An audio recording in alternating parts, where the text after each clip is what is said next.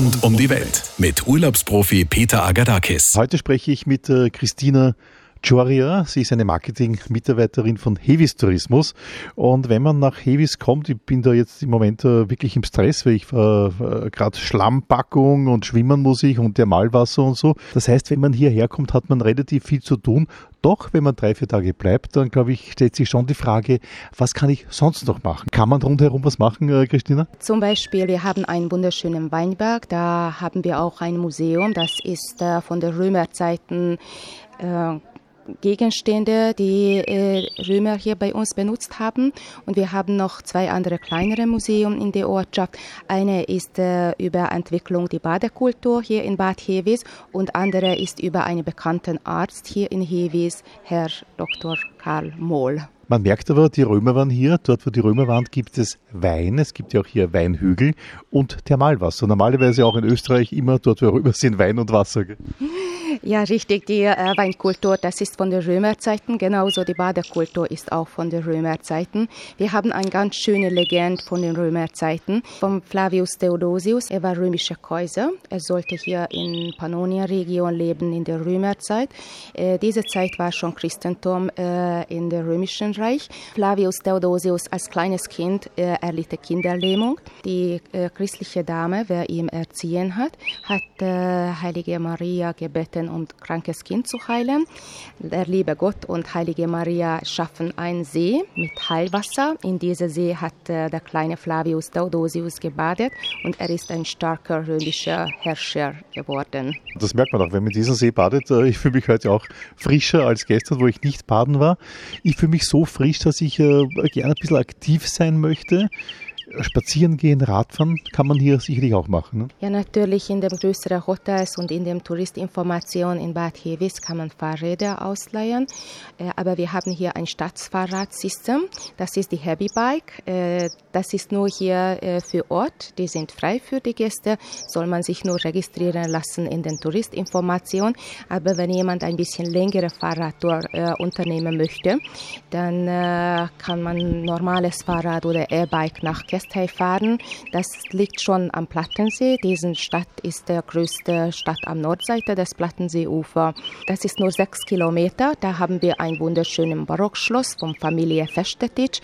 Und äh, natürlich, da kann man Bootsfahrt machen, Tretbootsfahrt machen, baden im Sommerzeiten, Balaton im Winterzeit Eislaufen gehen.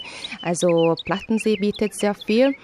Der Umgebung, wir haben Hügelchen in der Kesteyer Hügellandschaft. Da gibt es äh, Topfsteinhöhle.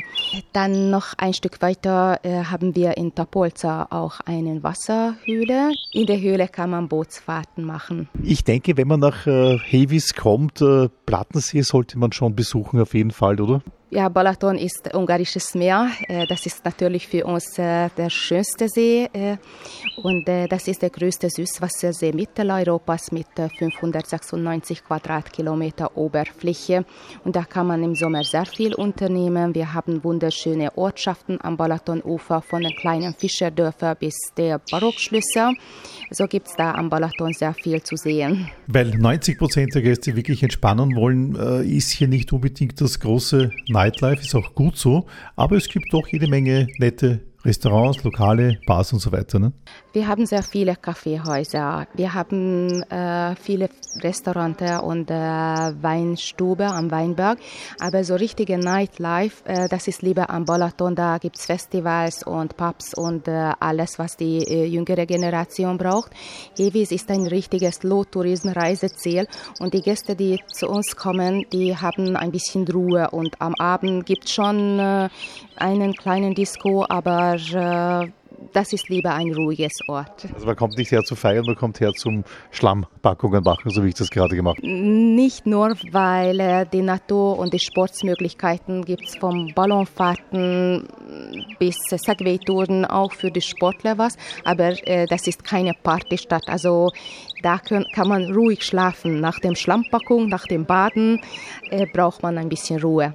Ihr habt auch hier eine tolle Moorlandschaft. Wenn man so zum See geht, da hat man das Gefühl, eigentlich ist es eine Überschwemmung. Dabei haben Sie gesagt, na, das ist eine Moorlandschaft hier. Der See äh, war vor hunderten Jahren rundherum eine richtige Moorlandschaft.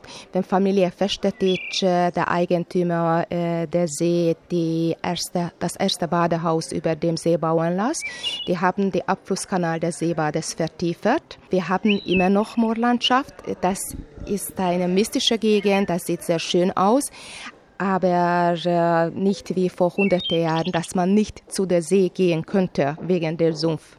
Wenn man hierher kommt, und ich empfehle wirklich, dass man fünf, sechs Tage hier bleiben sollte, dass man sich dann wirklich erholen kann, also eine Woche ist am allerbesten. Wie macht man das richtig? Kommt man hierher in ein Hotel mit Halbpension oder geht man in eine Pension und kann am Abend essen gehen? Wie würden Sie das empfehlen? Was ist besser? Ja, natürlich, jeder hat andere Wünsche. Manche können die Zeit nur in dem Hotel verbringen. Äh, da gibt es vom äh, normales Wasser Swimmingpool bis Thermal äh. So richtige Heviser traditionelle Chor kann man in einem Hotel machen. Wir haben insgesamt neun Hotels mit dem Seebad zusammen, wo man diesen Heilkur unternehmen kann oder damit heilen kann. Man kann auch privat wohnen und die Heilkur am Seebad oder in einige äh, Hotels unternehmen. Also sind sehr viele Möglichkeiten. Das hängt davon ab, was man wünscht.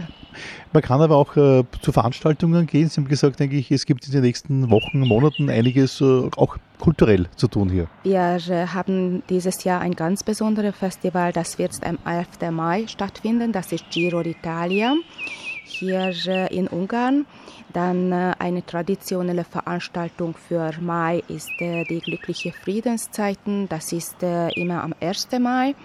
Dann haben wir noch Weintage, Weinlesefestivals, im Winter Christkindermarkt und ist immer was los.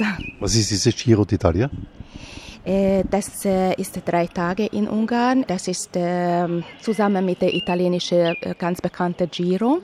Aber das ist die erste Etappe, dass die Rennradfahrer beginnen.